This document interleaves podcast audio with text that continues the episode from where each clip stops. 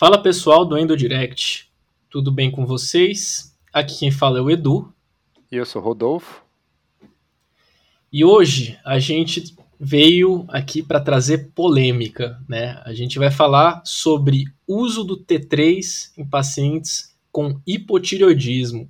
Será que vale a pena? Existe evidência é, que suporte aí a prescrição do uso de T3? E se sim, quando que valeria a pena a gente prescrever o T3 nessa população.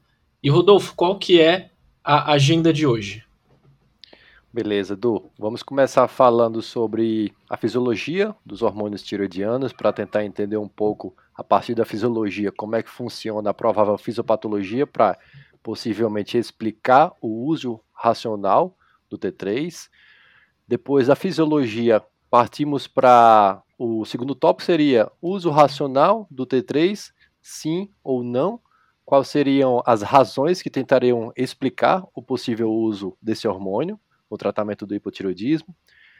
Logo em breve falaremos também sobre se existe alguma indicação formal na literatura para embasar o uso do T3 nos pacientes e partindo também desse pressuposto, o que dizem as diretrizes europeia, americana, britânica, enfim, a gente vai destrinchar um pouco mais o tópico. Em seguida, passamos para o próximo tópico, seria o uso nos pacientes com hipotireoidismo e sintomas persistentes. Uma vez que você vai utilizar o T3, tem algum alvo de TSH a se obter? É, vale a pena é, se basear nos sintomas? Por quanto tempo você deve utilizar o T3? Se sim existe alguma dose, alguma equivalência de dose para justificar o uso. Por fim, nós falaremos sobre limitações do uso no Brasil. Será que existe alguma formulação descrita na literatura e já comercializável aqui no Brasil? E concluímos se vale a pena usar ou não o T3 nos pacientes. Edu? Então, vamos começar pela fisiologia dos hormônios tiroidianos, de forma breve, sucinta, não vamos nos alongar para não ficar muito extenso o episódio, mas nos pacientes, ou de modo geral, nas pessoas ígidas, uma vez que existe a necessidade de produção do hormônio tiroidiano, o organismo existe que existe, percebe que existe essa necessidade, o hipotálamo ele acaba produzindo o hormônio tirotrófico, né, que é o TRH, que por sua vez, via circulação pórtea hipofisária, chega até a hipófise, ou a, melhor dizendo, a adenohipófise, estimulando a produção do TSH, que é o hormônio tiroestimulante. O TSH, por sua vez, cai na circulação sanguínea, aí chega até a tireoide, né, tentando estimular a produção dos hormônios tiroidianos. E aí, já no folículo tiroidiano, como é que se dá essa produção? A gente tem algumas etapas básicas, algumas etapas iniciais. A primeira delas seria a, o transporte do iodo, na sua forma reduzida, o iodeto, o iodeto, para dentro da célula tiroidiana, o tireócito, via um transporte chamado transporte sódio-iodeto, ou o NIS, né, que ele, ele vai pegar o iodeto na circulação sanguínea, por mecanismo de transporte ativo e vai jogar para dentro da célula do tireócito através da membrana basolateral. Existem algumas membranas, existem algumas proteínas que vão fazer o transporte do iodeto para a região apical, para o folículo, onde ocorrerão as outras etapas de produção do hormônio tiroidiano. Então, uma vez que você internalizou o iodeto e depois transportou para a região apical, vai ocorrer agora a oxidação do iodeto, que junto da molécula da tiroglobulina vão formar dois complexos, o MIT e o DIT, via ativação da tiroperoxidase, ok? Uma vez que você tem a formação tanto do MIT como do DIT, que vamos dizer assim, são as unidades primordiais de formação dos hormônios tiroidianos, você vai ter a conjuntura aqui, a adição, a brincadeira de formar é, a MIT com o DIT, eles vão se juntar para formar aí sim os hormônios tiroidianos. Você vai ter a etapa então do acoplamento, onde duas moléculas de DIT se juntam para formar o T4 ou a tiroxina, e uma molécula do MIT e uma molécula do DIT vão se juntar para formar o T3, que é a triiodo tironina. Uma vez que a tiroxina, que é o T4, e o T3 são formados, aí sim vai ocorrer a liberação na circulação sanguínea. E é importante essa etapa aqui, uma vez que os hormônios tiroidianos estão formados, a gente saber qual é a equivalência, qual a proporção de T4 e T3 que são jogados na corrente sanguínea. A gente sabe que na, na circulação, cerca de 80% dos hormônios tiroidianos eles são jogados na forma de T4, né? e apenas 20% são lançados na forma de T3. Existem o, o hormônio T3, ele também é produzido em outros tecidos periféricos, mas na sua grande maioria ela é via conversão do T4 em T3, ok? Então, uma vez que a maior parte dos hormônios tiroidianos são lançados na corrente sanguínea é, via T4, e a gente sabe que, na verdade, o T3 é o hormônio mais potente, vamos dizer assim, é o biologicamente ativo, tem que ocorrer uma conversão do T4 em T3. E existem algumas enzimas, que são chamadas deiodinases, principalmente aqui a tipo 1 e a tipo 2, que promovem essa conversão do T4 em T3. E aí sim, o T3 sendo mais potente, o hormônio tiroidiano propriamente dito, né, biologicamente ativo, vamos dizer assim, ele vai promover dentro da célula a transcrição gênica e a síntese, produção de proteínas e ativação do metabolismo. E é importante aqui, pessoal, como eu falei, existem duas deiodinases, aquelas enzimas que promovem a conversão do T4 em T3, a D1 e a D2. Mas vamos nos ater principalmente aqui na D2, porque ela é a que está mais presente nessa conversão, tanto nos pacientes em eutireoidismo, quanto também na situação de hipotireoidismo. Ela é que vai promover a maior conversão do T4 em T3 no hipotireoidismo. E lembrem também que, como eu falei, o T3 ele é quatro vezes mais potente do que o T4. E isso é importante quando a gente for falar mais à frente com relação a dose equivalência de doses, ok? E uma última informação que eu trago aqui também, Edu, é uma relação fisiológica entre T4 e T3, onde você tem uma maior produção, uma maior concentração de T4 e de T3, numa proporção de 13 para 1, Alguns autores mostram até também de 16 para 1, muito maior de T4, como também de T3, Edu. Perfeito. E, e aí, Rodolfo, é, é interessante também, né? Você falou aí toda a questão da fisiologia do, dos hormônios tireoidianos e por que, que a gente precisa resgatar todos esses conceitos aí da fisiologia da tireoide? Porque a gente tá, vai falar aqui, né, da prescrição justamente do T3, né, desse hormônio aí, como você falou, né, que é a forma biologicamente ativa, né, é, na, nesses pacientes que têm hipotireoidismo, porque qual que é a lógica quando a gente faz o tratamento do hipotireoidismo? A gente dá o T4, né, a gente dá a levotiroxina, que é o T4 sintético, e esse T4 no paciente, ele meio que é convertido aí pelas deiodinases do paciente em T3.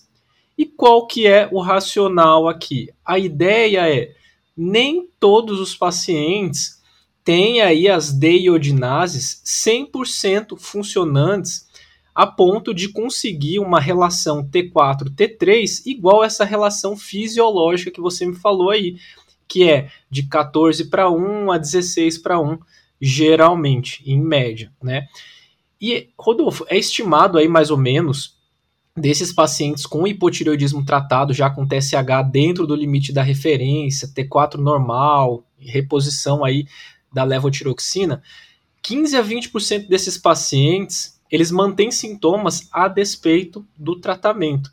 Então, é aí que começa essa história aí de será que esses pacientes só precisam de T4 mesmo? Será que o T4 ele é suficiente para prover toda a fisiologia né, é, de hormônio tireoidiano que esse paciente hipotireoideu ele precisaria, e aí a gente vai entrar aqui nessa discussão do racional do uso do T3.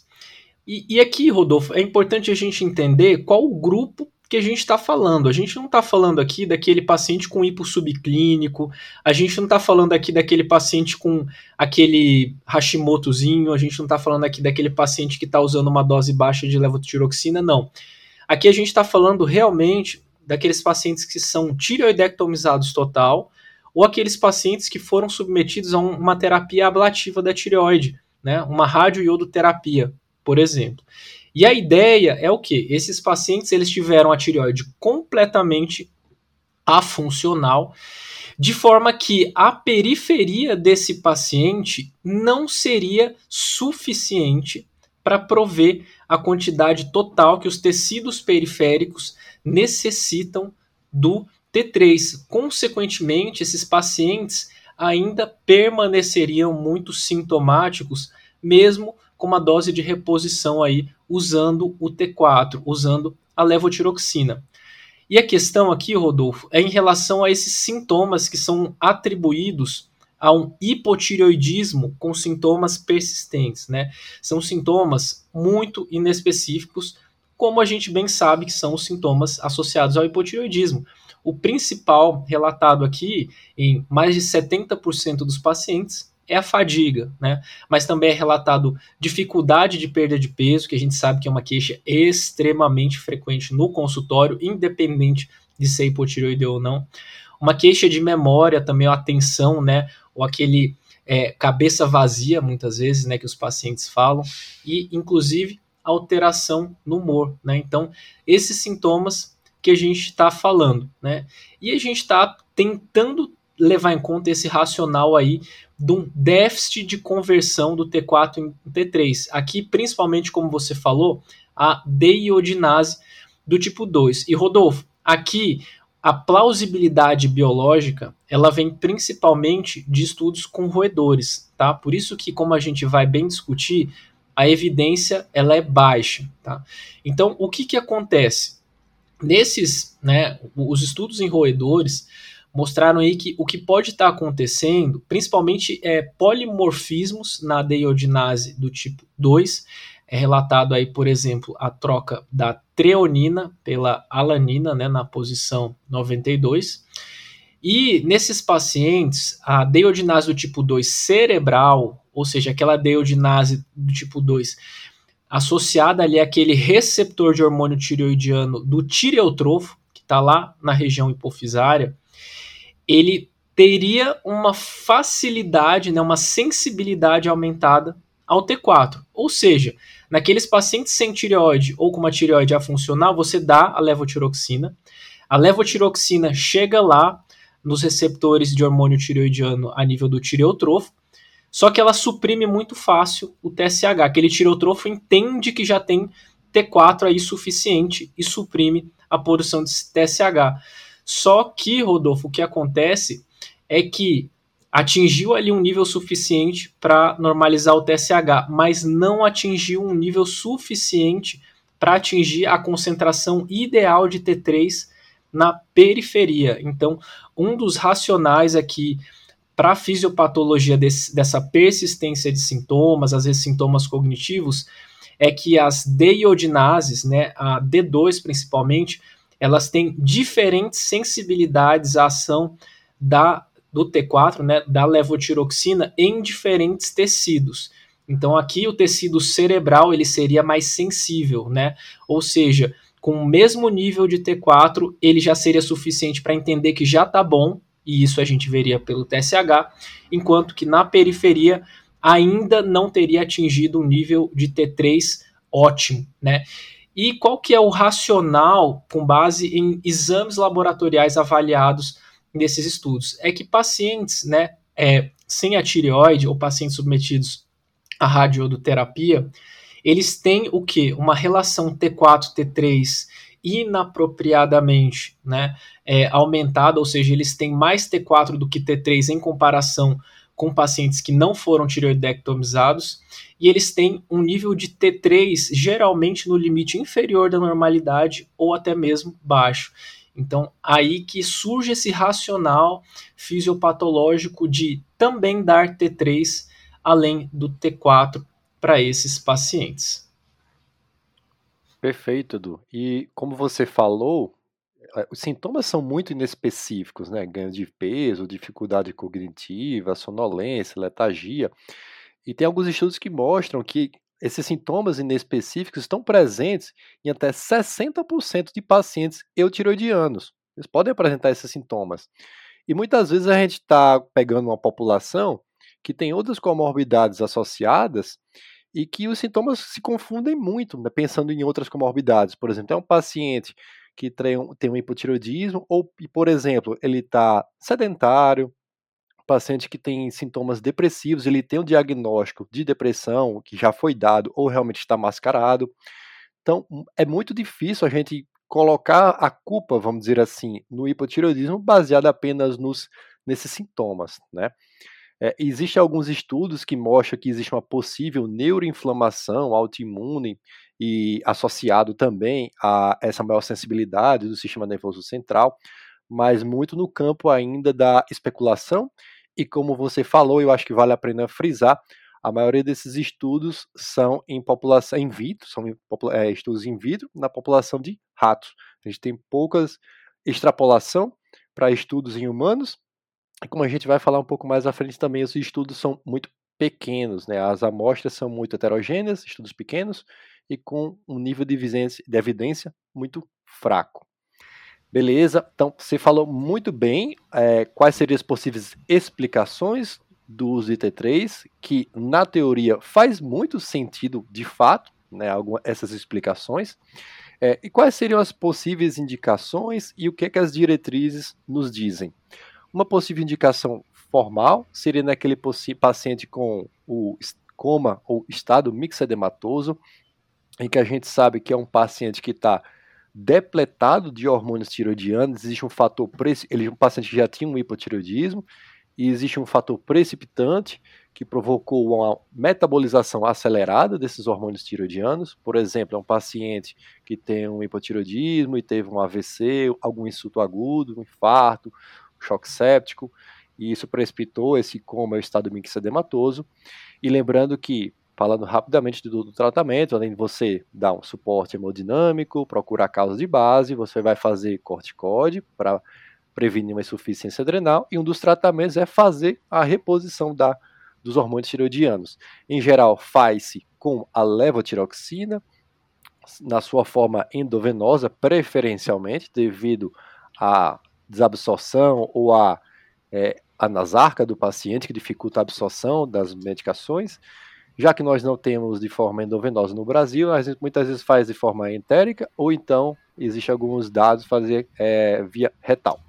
Isso dá levotiroxina preferencialmente, mas que você também pode fazer, se tem disponível, o uso também do T3 associado, muito em virtude daquilo que você já conversou. Existe um desbalanço tanto da levotiroxina, ou melhor dizendo, do T4, mas também do T3 que está muito baixo nesses pacientes.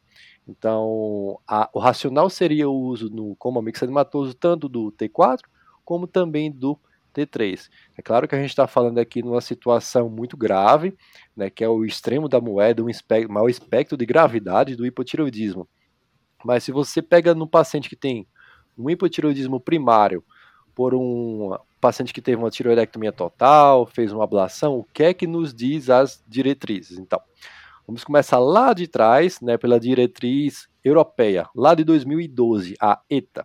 Ela fala do possível teste terapêutico na combinação da levotiroxina com o T3 em pacientes com hipotireoidismo com sintomas persistentes. Isso em 2012, a, o guideline europeu que é que fala o guideline americano de 2014.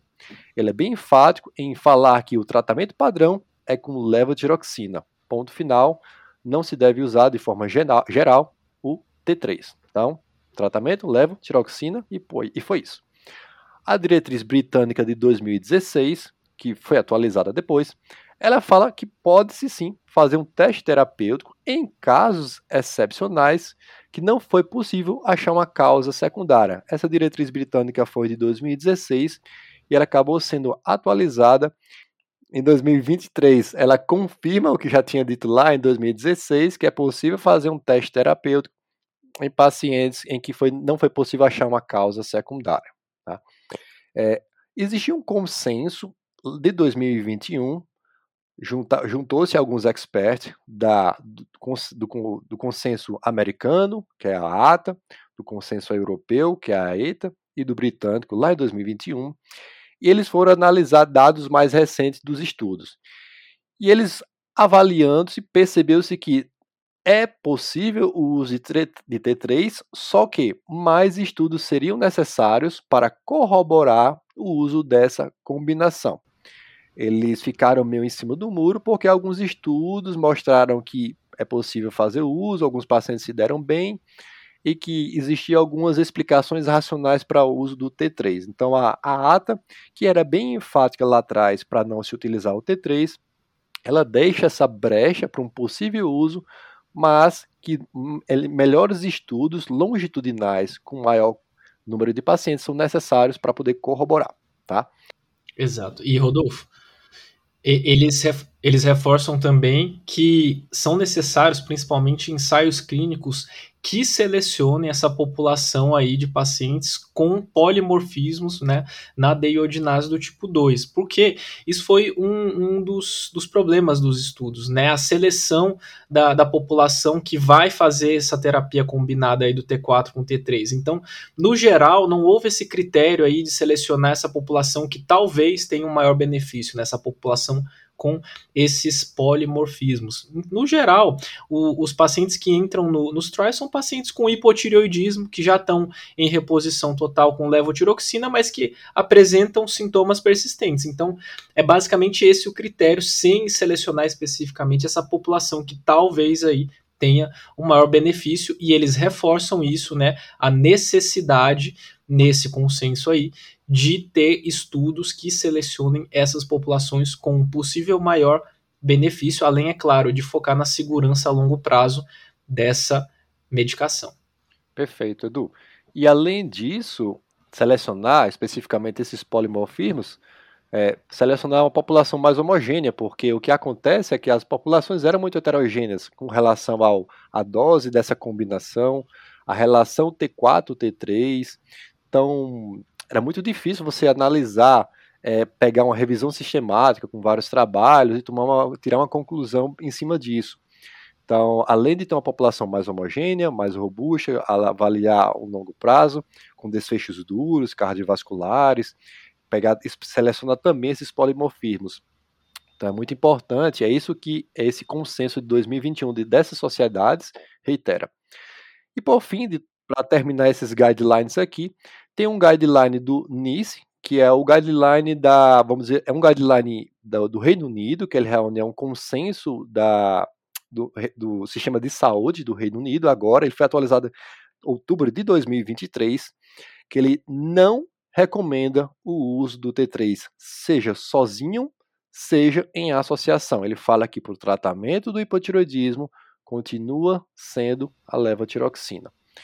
Então, temos essa atualização do guideline da NICE e temos esse possível uso de, no consenso de 2021 dessas outras sociedades, tá? E aí, Rodolfo, quando a gente vai para as evidências científicas em relação à terapia combinada com o uso do T3, a gente encontra isso que você bem falou. Primeiro, estudos muito heterogêneos, estudos pequenos, estudos que não tiveram tanto critério na seleção da população, né? não tem esses estudos que selecionaram especificamente essa população com polimorfismo na D2. A gente tem estudos aí com desfechos de curto prazo, para se ter noção, o maior estudo tem 12 meses de duração, né? E estudos que não foram tão criteriosos aí quando a gente está falando em desfecho de segurança, né, com risco de arritmia, risco cardiovascular, desfecho tromboembólico, osteoporose, fratura, são coisas que a gente precisa avaliar nessa população que vai fazer uso de T3, né? E não adianta melhorar a qualidade de vida, fadiga, né, é, queixa de memória, que são sintomas extremamente inespecíficos, se no fim das contas a gente acabar tendo um desfecho duro, um desfecho como evento cardiovascular ou mortalidade geral, é, tendo pior desfecho, né? Então, a gente não tem ainda essa resposta da literatura. A grande maioria dos ensaios clínicos, eles não mostraram benefício do uso da terapia combinada. Tem uma meta-análise aqui, por exemplo, que selecionou 11 ensaios clínicos randomizados, aí mais de 1.200 pacientes, e não mostrou benefício nem fadiga, nem dor, ansiedade, depressão ou qualidade de vida na terapia combinada. Mas é claro, Rodolfo, se você procurar na literatura, você consegue fazer né, aquela, aquele cherry picking e encontrar um estudo aí que mostrou benefício nos sintomas, mas esses estudos são raros. Quando a gente avalia aqui, a grande maioria não mostrou benefício. Boa, Edu. Aqui só para exemplificar, tem um estudo escocês, que é de 2016, que ele mostrou que não houve diferença de desfecho cardiovascular entre um grupo de levotiroxina contra um de T3, mas o de T3 era um grupo muito pequeno, de apenas 400 pacientes só, enquanto o da levotiroxina era de 33 mil pacientes. E por outro lado, tem um estudo coreano que mostrou sim aumento do risco cardiovascular e de AVC no grupo do T3 e tinha uma amostra bem superior, um N de aproximadamente 1.400 pacientes no grupo do T3. São, são pouquíssimos estudos, é, são estudos pontuais, mas bem heterogêneos, que a gente não tem uma certeza na literatura com relação a esses desfechos cardiovasculares. Então, estou na mesma linha que você, que isso merece realmente ter um estudo a longo prazo, homogêneo, é, mais robusto, com N suficiente, para a gente ter mais segurança para o uso ou não do T3 nesses pacientes. Ah, então Exato. Então... E, e só, só complementando, Rodolfo, uma coisa que limita muito também a avaliação desses estudos, não dá para comparar porque eles usaram doses diferentes e proporções diferentes do T3, né? Como você falou, aí a proporção né, varia de 1 para 14 a 1 para 16. Teve estudo que fracionou a dose do T3 em três tomadas diárias, teve estudo que fracionou em uma dose só. Teve estudo que usou uma proporção até de 1 para 3 ou 1 para 4, que é uma dose altíssima, né? Então, assim, variou demais. Então, não dá para a gente comparar banana com maçã, né? Então, a gente fica limitado aí é, na avaliação desses desfechos. Boa. E Edu, é, o uso do, do T3, o pacientes com hipotiroidismo e sintomas persistentes, tem alguma coisa na literatura que fala sobre o alvo de TSH nesses pacientes? É, se baseia por sintomas, quanto tempo deve usar? Fala um pouquinho para a gente aí. Beleza, então vamos lá, Rodolfo. Então, qual que é a ideia né, de você usar o T3? Primeiro, é a população que você vai selecionar. A ideia de você fazer essa terapia combinada do T4 e do T3 é principalmente naqueles pacientes que você imagina que a tireoide já, já era, né, ou seja, fez uma tireoidectomia total ou fez um, um radioterapia, e aquela produção de T3 que tinha naquela tireoide lá não está sendo suficiente na periferia. Então, o grupo que a gente vai selecionar é esse grupo aqui que a gente está mencionando. Mas qual que é o objetivo de tratamento? É, primeiro, a gente precisa excluir outras causas que justifiquem os sintomas do paciente, né? Então não vamos pular etapas aqui. Segundo ponto, a gente vai objetivar aí um TSH normal né, naquela população, né? É, algumas referências colocam aí na metade inferior da referência, então a gente está falando ali de 0,4 a 2, 2,5, tá? É, qual que é o objetivo? É tentar ver se há uma melhora nos sintomas do paciente, né? Então, a gente está falando de um uso aí por no máximo 3 a 6 meses para avaliar se houve ou não melhora daqueles sintomas e a gente também pode aí, né, se você quiser ter uma evidência laboratorial, né, é, de que houve um incremento ali do, do, T3, você até pode avaliar o pico de T3 após a tomada, né? Então, a gente sabe que o T3, quando tomado por via oral, ele vai fazer um pico aí mais ou menos 3 a 4 horas depois da tomada. Então, você pede o paciente para tomar a medicação e você coleta um T3 aí 3 horas após e aí você espera aí ter uma, é, um nível né, dentro da referência de normalidade do T3. Só que a gente tem, Rodolfo, uma série, uma série de limitações aqui, né? A primeira questão é, como a gente falou, se não melhorou os sintomas, a gente deve suspender o uso do T3, tá? Então, a gente não tem desfechos de segurança de longo prazo do uso dessa medicação. A outra questão é em relação à dose. Como você falou, isso varia na literatura. Mas você pode aí calcular mais ou menos né, uma relação 1 para 16. Então vamos, vamos fazer um exemplo prático aqui. Imagina que seu paciente está tomando 100 microgramas de levotiroxina. Aí você quer fazer uma terapia combinada nele. Então você pega 100, divide por 16, que vai dar 6,25 microgramas. Essa seria mais ou menos a dose de T3 que você vai prescrever para o paciente. Mas o T3 ele tem uma meia-vida muito curta, é, uma meia-vida farmacológica. Né? Então, ele precisa ser tomado no mínimo duas vezes ao dia. Na verdade, o que a literatura traz é que o ideal seria ter um T3 de liberação prolongada. Mas nenhum estudo usou T3 de liberação prolongada e a gente não tem comercialmente disponível nem no Brasil, nem nos Estados Unidos, nem em nenhum lugar o T3 de liberação prolongada. Então a orientação é dividir em pelo menos duas doses, uma dose matinal e uma dose vespertina para você não ter aquele pico durante a noite, durante a madrugada e o paciente fazer insônia.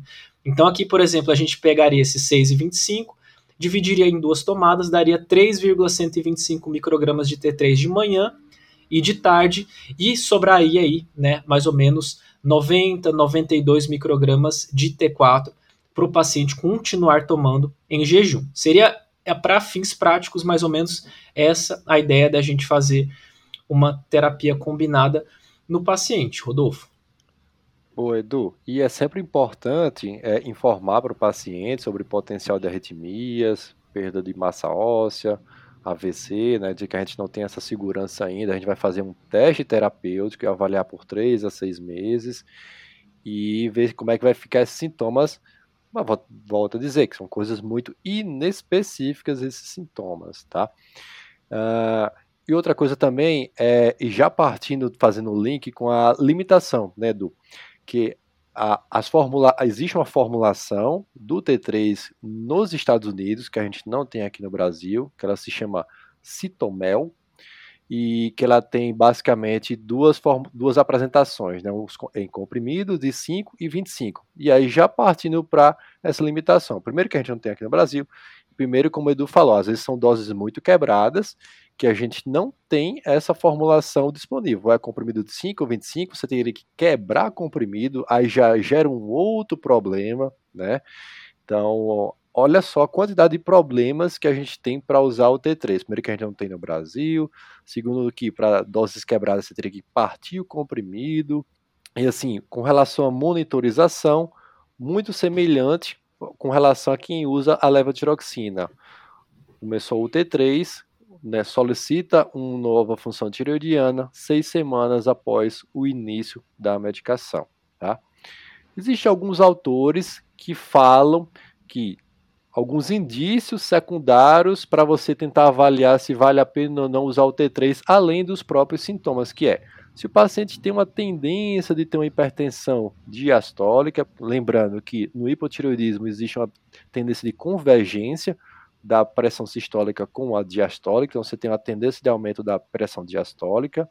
Uma outra, uma outra evidência laboratorial agora seria um aumento das frações do colesterol, principalmente do LDL. Então, se você juntar todas as peças, olhar a razão T4, T3, o paciente está com aumento de pressão diastólica, piora do perfil lipídico às custas de um aumento de, do LDL, são, você poderia juntar essas peças e tentar fazer esse teste terapêutico e ver como é que se, como é que se comportam todos esses parâmetros metabólicos laboratoriais após o uso do T3, além da própria função tiroidiana e da razão T4, T3, Edu. Edu, e com relação à indicação bem precisa que você falou, né, nos pacientes que têm hipotiroidismo, as custas de uma tiroidectomia total e também de forma ablativa. Lembrando que é proscrito o uso do T3 em gestantes, pacientes idosos e pacientes cardiopatas, pessoal. Perfeito, Rodolfo. E, e, além dessa, dessa questão que você falou, nessa população que é proscrita, a gente também precisa ficar atento a sinais né, de intoxicação aí pelo T3, como por exemplo fibrilação atrial, taquicardia ou taquiarritmia insônia, né, é, perda de massa óssea ou redução da densidade mineral óssea. E Rodolfo, existe até inclusive uma preocupação em relação à maior incidência de câncer, tá? Então teve alguns estudos aí que mostraram um aumento, né, da incidência de câncer de mama, apesar de que sem significância estatísticas, mas isso é uma coisa que a gente fica preocupado, né, quanto ao estímulo proliferativo do T3, tá? Então, por isso que a gente precisa de desfecho de segurança a longo prazo com essa medicação. Talvez aí pacientes com histórico de câncer de mama ou com câncer de mama ativo tenha também, né, uma grande contraindicação ao uso de T3, tendo em vista aí essa possibilidade de associação. Boa. Partindo então para limitações do uso no Brasil. Como a gente já falou, nós não temos uma formulação comercial aqui no Brasil. Existe o Citomel, que é uma marca dos Estados Unidos, então alguns colegas acabam indicando a importação dessa medicação, mas aqui no Brasil nós não temos nenhuma uma, um T3 formal disponível nas redes de farmácia, e isso já gera um problema, porque algumas pessoas, alguns prescritores acabam mandando manipular hormônio, e aí vocês já sabem mais do que a gente a complicação, a dificuldade que é você mandar manipular medicações, principalmente hormônios, que a gente não tem uma validação dessas, dessas medicações. Lembre, pessoal, que nós estamos lidando com doses muito pequenas, são microgramas, da, especialmente no T3, que são 5 microgramas, 7, 10 microgramas, então é muito difícil você trabalhar né, com, essas, com essas formulações. Então, tem muitas impurezas, então, é muito complicado a gente trabalhar com essa formulação de manipulados aqui no Brasil. Uh, além disso, outra limitação para o uso no Brasil, já relatos de alguns colegas, particularmente, confesso que nunca usei o T3, mas alguns colegas já falaram, devido à manipulação, supressão, pacientes que já fizeram hipertiroidismo né, pelo uso do T3, com descompensação clínica, com necessidade de ir para pronto-socorro. Então, mais um problema dessas manipulações de, de uso aqui no Brasil. O T3, como ele tem uma meia-vida muito baixa, e aproximadamente aí, extrapolando um dia, você tem que fragmentar a dose do T3 em uma dose pela manhã e uma dose à tarde. Então pensa naquele paciente que tem várias comorbidades. Só para o hipotiroidismo você está dando três medicações já. A levotiroxina em jejum, o T3 de manhã, T3 à tarde. Então, muitas, muitas tomadas da, de, uma, de uma doença só, né, que é o hipotiroidismo. Como o Edu falou, o ideal seria um T3 liberação lenta, retardada, mas que a gente não tem essa disponibilidade nem aqui, nem fora, tá? Uma dificuldade de você fazer essa monitorização do TSH, que é muito difícil devido a essa manipulação dos hormônios. E só para vocês terem uma ideia, é, pela isso nem no, né, não é só nem no Brasil, tá? É com o uso da própria medicação lá nos Estados Unidos. Para quem faz uma dose de aproximadamente 10 microgramas, pula de 5 para 10 microgramas, você já tem um incremento de quase 90% do T3 sérico com o uso do 10 microgramas duas vezes ao dia. Então, você pula muito. Olha só essa variação dos níveis séricos do T3, né, com pequenas doses, doses muito pequenas, Edu. Então, assim, é muito complicado a gente né, disponibilizar e prescrever o T3, seja mundo afora, seja especialmente aqui no Brasil. E, e Rodolfo, é, vamos falar aqui também, né? A gente está falando aqui do uso no Brasil, que não tem uma formulação comercial, que a gente ia ter que mandar manipular, que a gente ia ter que ter uma precisão da dose, um uso fracionado e tudo. E na prática, né, o que a gente vê é que nenhum mínimo de cuidado é feito na prescrição de T3. Né? O pessoal prescreve frequentemente doses muito aumentadas, muito maiores do que essa proporção que a gente falou, ou muitas vezes deixa uma dose única matinal, não fraciona a dose, né? Não ah, tem muita gente que acaba suprimindo o TSH, não faz acompanhamento por esse, esse TSH. Tem gente que pede um, um, T3 em jejum também, ou pede um T3 livre, que é um ensaio com uma limitação né, é, analítica muito muito significativa também. E como a gente falou, o, o T3 ele tem uma meia-vida muito curta, né? Então não dá para você, por exemplo, dar o T3 e pedir um, um, um, exame em jejum no dia seguinte, né? Antes de usar a medicação, porque aquele, aquela dosagem do T3 não vai refletir o uso que ele fez no dia anterior, né? Então o jeito mais farmacologicamente correto de se avaliar seria pedir aí um exame três horas depois para avaliar o pico do efeito da, da medicação, mas a gente sabe que isso não, não é feito na prática, né? Na verdade, o pessoal acaba pedindo T3 de uma forma meio indiscriminada também, né? Não só pedindo o exame, como prescrevendo T3 também. A gente sabe que a gente falou aqui de um, uma população selecionada, de exclusão de causas secundárias, de persistência de sintomas e também de suspender a medicação se não melhorar os sintomas após três a seis meses.